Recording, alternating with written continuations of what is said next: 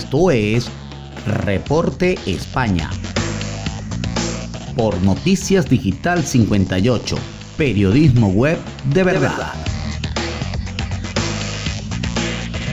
buenas noches amigos, este es el resumen de Noticias Digital 58 transmitiendo desde la ciudad de Madrid, España.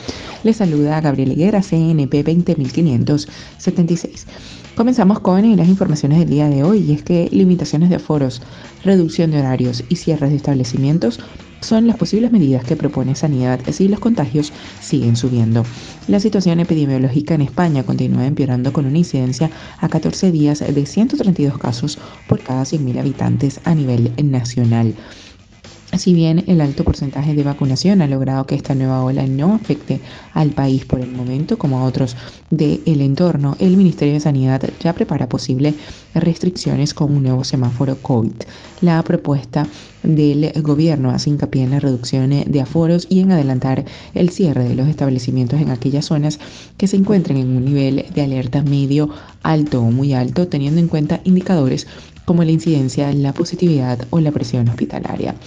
También eh, estas medidas eh, serían reducir el aforo al 25%, ocupación máxima en los bares de 6 clientes por mesa, prohibir el consumo en barra y adelantar el cierre a la misma hora que sería las 23.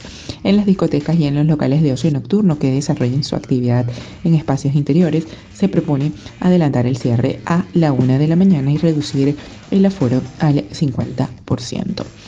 También la OMS alerta de 700.000 muertes por COVID-19 hasta marzo.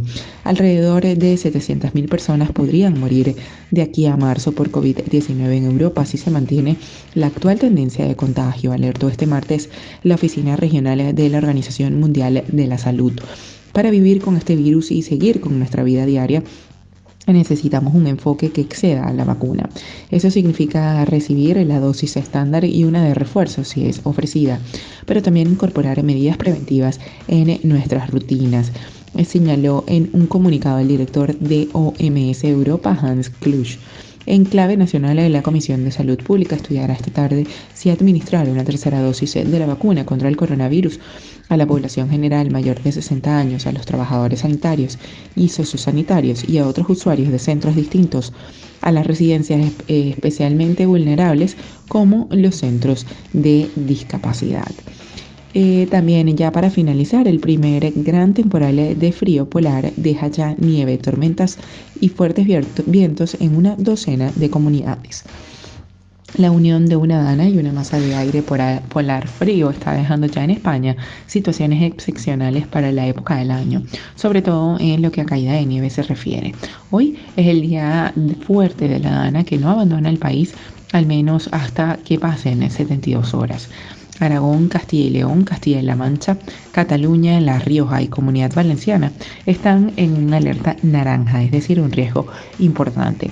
Mientras que en Asturias, Baleares, Cantabria, Galicia, Comunidad de Madrid y Navarra ya hay un aviso amarillo que es de riesgo durante la jornada de hoy. Por el momento la cota de nieve se sitúa entre los 700 y los 1000 metros en el dentro mm, peninsular, mientras que en el norte, eh, es decir, en Asturias, ya se han acumulado 20 centímetros de nieve en cotas superiores a 1000 metros.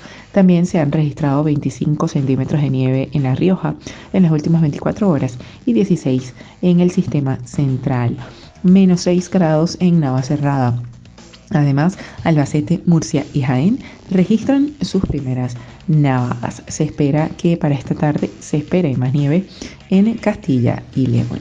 Bien, esto es todo por el día de hoy. Recordemos que somos Noticias Digital 58, siempre llevándoles la mejor información para todos ustedes. Recuerda que el COVID no es un juego. Utiliza la mascarilla, lávate las manos con frecuencia y mantén una distancia segura. Desde Madrid, España, se despide Gabriel Higuera. Feliz noche.